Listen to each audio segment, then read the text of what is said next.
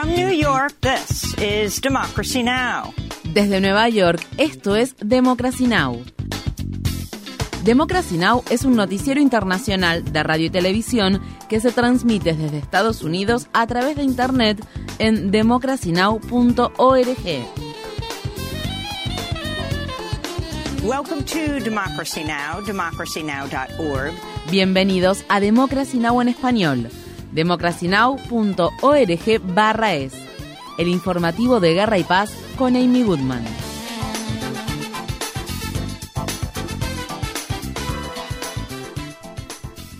En Gaza, otro medio millón de personas, lo que equivale a una cuarta parte de la población del enclave, se han visto obligadas a abandonar sus hogares en los últimos días, al tiempo que Israel bombardea por décimo día consecutivo el territorio sitiado y tiene previsto invadirlo por tierra. La semana pasada Israel ordenó a 1,1 millones de civiles del norte de la franja de Gaza evacuar hacia el sur del territorio, una orden que no solo es prácticamente imposible de ejecutar, sino que además constituye el crimen de guerra de traslado forzoso de población. El viernes, funcionarios de Hamas dijeron que una serie de ataques aéreos que Israel lanzó contra convoys que intentaban huir de la ciudad de Gaza se cobraron la vida de 70 personas, en su mayoría mujeres, niños y niñas. Más de 2.800 palestinos han muerto y más de 10.000 han resultado heridos desde que Israel comenzó a atacar el enclave palestino. Las autoridades sanitarias palestinas afirman que 47 familias han sido eliminadas por completo del registro civil de Gaza, lo que significa que a esas familias ya no les queda ningún miembro con vida. Estas fueron las palabras expresadas por un residente de la ciudad de Jan Yunis, cuya casa fue destruida en un ataque aéreo israelí. Esto es un genocidio, no una guerra. Esto es un genocidio. Israel intenta desplazar a la población de la franja de Gaza, pero eso no sucederá. Al menos 1.400 israelíes han muerto en los ataques que la organización Hamas llevó a cabo en Israel. Asimismo, Israel afirma que Hamas mantiene a 200 ciudadanos israelíes secuestrados. Por otro lado, una multitud cada vez mayor se agolpa en el paso fronterizo de Rafah, que se encuentra ubicado al sur de Gaza y conecta el territorio con Egipto, en medio de informes que afirman que la frontera se abrirá este lunes. Las organizaciones humanitarias también confían en que el paso fronterizo se abra y permita el ingreso de la ayuda humanitaria que tanto necesita Gaza, donde los residentes se enfrentan a suministros cada vez más escasos de alimentos, combustibles, medicamentos y agua. No tenemos agua, hemos llegado a una situación desastrosa, no podría ser peor. La situación es catastrófica desde donde se mire con una crisis de alimentos, agua y electricidad. Lo que quiero decir es que la gente no puede hacer nada en las condiciones actuales. China ha pedido a Israel que detenga su castigo colectivo contra la población de Gaza y ha dicho que el país ha ido más allá de la defensa propia Mientras tanto, el secretario de Estado de Estados Unidos, Anthony Blinken, recorrió siete países de Medio Oriente durante el fin de semana y afirmó que Israel tiene derecho a defenderse. El Comité para la Protección de los Periodistas afirma que al menos 12 trabajadores de los medios han muerto desde que comenzó la guerra entre Israel y Hamas. El viernes, el periodista de la agencia de noticias Reuters Sam Abdallah murió a causa de un bombardeo israelí mientras realizaba una transmisión en vivo cerca de la frontera entre Israel y el Líbano. Asimismo, al menos dos de sus colegas resultaron heridos en el ataque. Estas fueron las palabras expresadas por la madre de Abdallah. Los funcionarios israelíes no quieren que se sepa la verdad, no quieren que sus crímenes de guerra salgan a la luz. Ellos estaban sentados donde no había bombardeos, no había nada. Estaban filmando el bombardeo desde lejos. ¿Por qué los atacarían a ellos? En noticias relacionadas, periodistas de la cadena BBC Arabic afirman que policías israelíes los sacaron de su vehículo y los retuvieron a punta de pistola en la ciudad de Tel Aviv.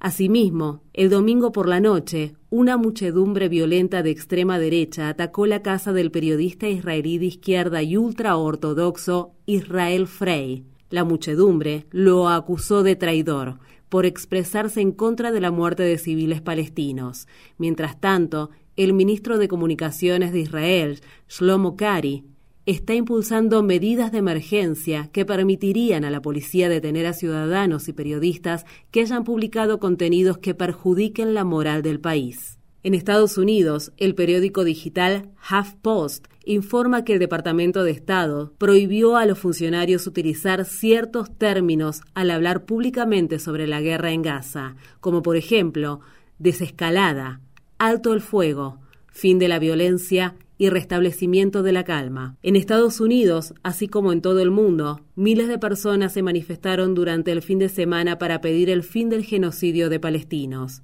Estas fueron las palabras expresadas por la escritora palestino-estadounidense Laila El Haddad cuando habló frente a la Casa Blanca.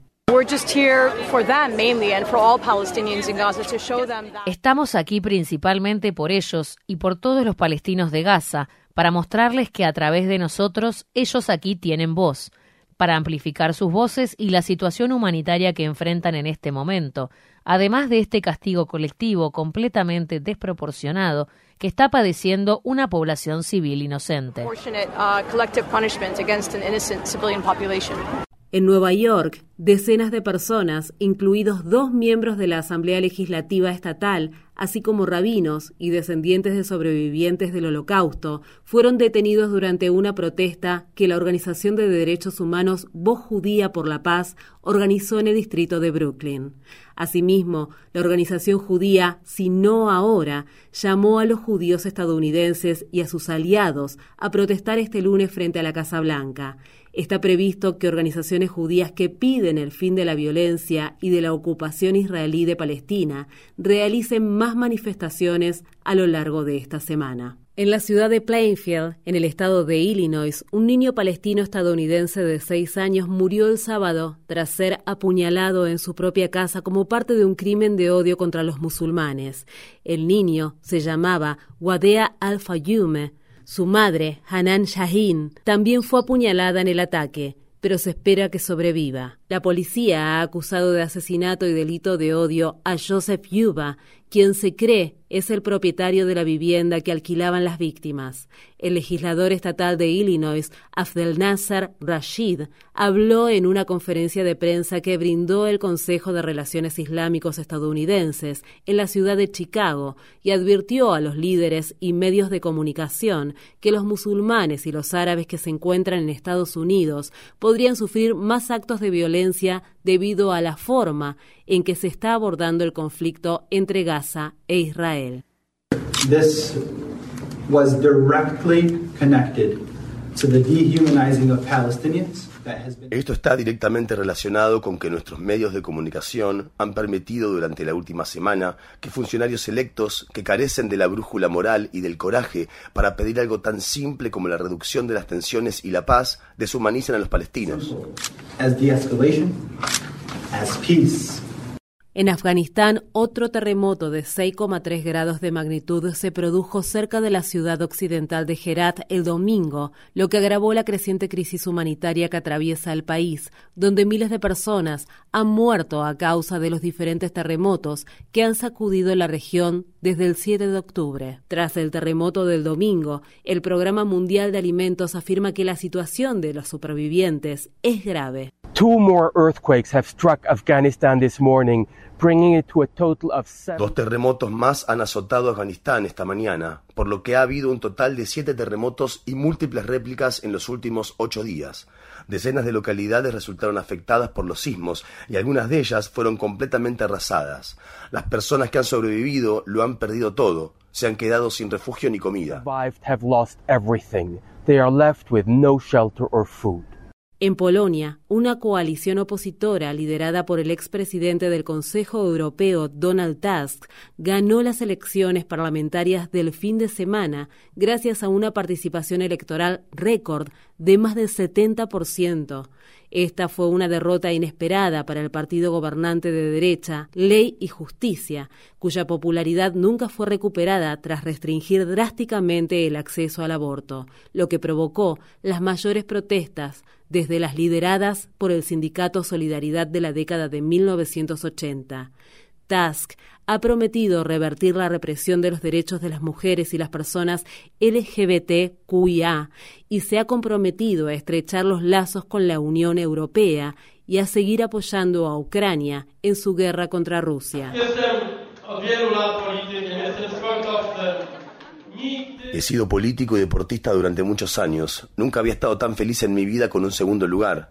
Polonia ha ganado, la democracia ha ganado. Sacamos del poder al partido Ley y Justicia.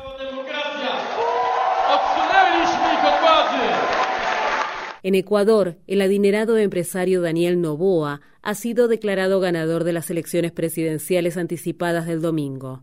Con 35 años, Novoa, heredero de una fortuna de la industria bananera, es la persona más joven en ser elegida como presidente de Ecuador. Novoa obtuvo alrededor del 52% de los votos, mientras la izquierdista Luisa González, quien es miembro del movimiento Revolución Ciudadana del expresidente Rafael Correa, obtuvo el 47%. La victoria de Novoa se produce al tiempo que Ecuador enfrenta un empeoramiento de la violencia y una crisis económica que ha obligado a miles de ecuatorianos a huir hacia la frontera entre Estados Unidos y México. La campaña presidencial se vio empañada por una violencia sin precedentes, incluido el asesinato en agosto del candidato Fernando Villavicencio, quien había denunciado hechos de corrupción. En Nueva Zelanda, una coalición de dos partidos conservadores obtuvo la victoria en las elecciones generales del sábado. El Partido Nacional, dirigido por el próximo primer ministro de Nueva Zelanda, Christopher Luxon, obtuvo el 39% de los votos. Luxon está a punto de tomar el poder en una coalición de derecha que su partido formó con el partido populista y anti-inmigración New Zealand First. Por otro lado, el Partido Laborista de la ex primera ministra Jacinda Ardern obtuvo solo el 27% de los votos al tiempo que los votantes mencionaron el costo de vida como su principal preocupación. En Australia, los votantes rechazaron en un referéndum histórico una propuesta que habría reconocido a los pueblos indígenas en la Constitución australiana y establecido un comité indígena llamado Voz al Parlamento. En una declaración conjunta, las organizaciones que representan a los pueblos indígenas de Australia y a los isleños del estrecho de Torres pidieron una semana de silencio. Dichas organizaciones escribieron, es inentendible que personas que solo han estado en este continente durante 235 años se nieguen a reconocer a aquellos que han vivido en esta tierra durante 60.000 años o más. Estas fueron las palabras expresadas por el director de la campaña a favor del referéndum, Dean Parkin.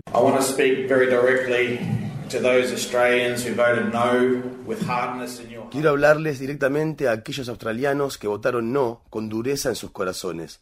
Por favor, entiendan que los pueblos indígenas e isleños del estrecho de Torres nunca han querido quitarles nada. Nunca les hemos hecho daño ni les haremos daño. Todo lo que queríamos era sumar nuestra historia indígena y nuestra cultura indígena a las de ustedes, y no quitarles o disminuir lo que ustedes tienen, sino aportar a ello, fortalecerlo y enriquecerlo.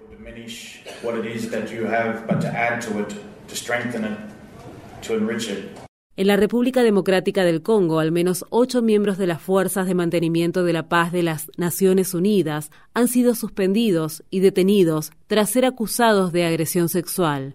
Los trabajadores se encontraban cumpliendo sus funciones en el este del país, donde los actos de violencia se han disparado en los últimos años debido al conflicto que enfrenta a grupos armados. Actualmente hay más de 12.000 miembros de las Fuerzas de Mantenimiento de la Paz de la ONU en el Congo. Muchos residentes de la República Democrática del Congo han protestado por su presencia en el país, mientras que el presidente Félix Tshisekedi ha pedido su retirada, alegando que la misión de mantenimiento de la paz de la ONU no ha logrado impedir la escalada de violencia que azota al país africano.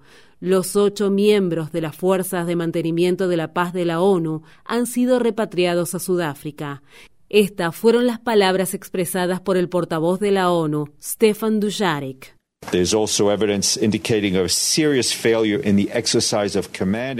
También existen pruebas que indican una falta grave en el ejercicio del mando y el control por parte de militares de alto rango que pertenecen a ese mismo contingente. Se está informando a las autoridades pertinentes de las acusaciones, incluida una solicitud para enviar un oficial de investigación nacional. Si bien la ONU puede investigar los presuntos delitos, no puede presentar cargos contra los acusados. Las misiones de mantenimiento de la paz de la organización ya habían recibido denuncias de abuso sexual en el Congo, así como en Haití y la República Centroafricana. En Estados Unidos, el fiscal general de Luisiana, el republicano de línea dura, Jeff Landry, ganó la contienda por la gobernación del estado, que ahora queda en manos de los republicanos, luego de que el demócrata John Bell Edwards ocupara el cargo durante dos mandatos. Landry gobernará junto a una asamblea legislativa controlada por el Partido Republicano, cuyas propuestas se vieron obstaculizadas por el gobernador Edwards, quien vetó más de 300 proyectos de ley durante su mandato. Landry ha defendido las leyes contra la comunidad trans, la censura promovida en las escuelas, la prohibición del aborto en Luisiana y los mapas electorales diseñados con sesgo racial. Los trabajadores de la salud llegaron a un acuerdo provisional con la empresa proveedora de servicios de atención médica Kaiser Permanente, una semana después de que unos 75.000 empleados abandonaran sus puestos de trabajo durante tres días, en lo que se convirtió en la mayor huelga del personal sanitario de la historia de Estados Unidos. El acuerdo propuesto que se logró el viernes incluye aumentos salariales con un mínimo de 25 dólares la hora en el estado de California y de 23 dólares la hora en otros estados.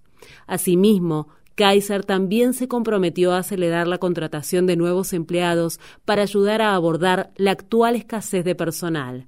Por otra parte, el gobernador de California, Gavin Newsom, firmó una ley para aumentar el salario mínimo del personal sanitario a 25 dólares la hora durante la próxima década.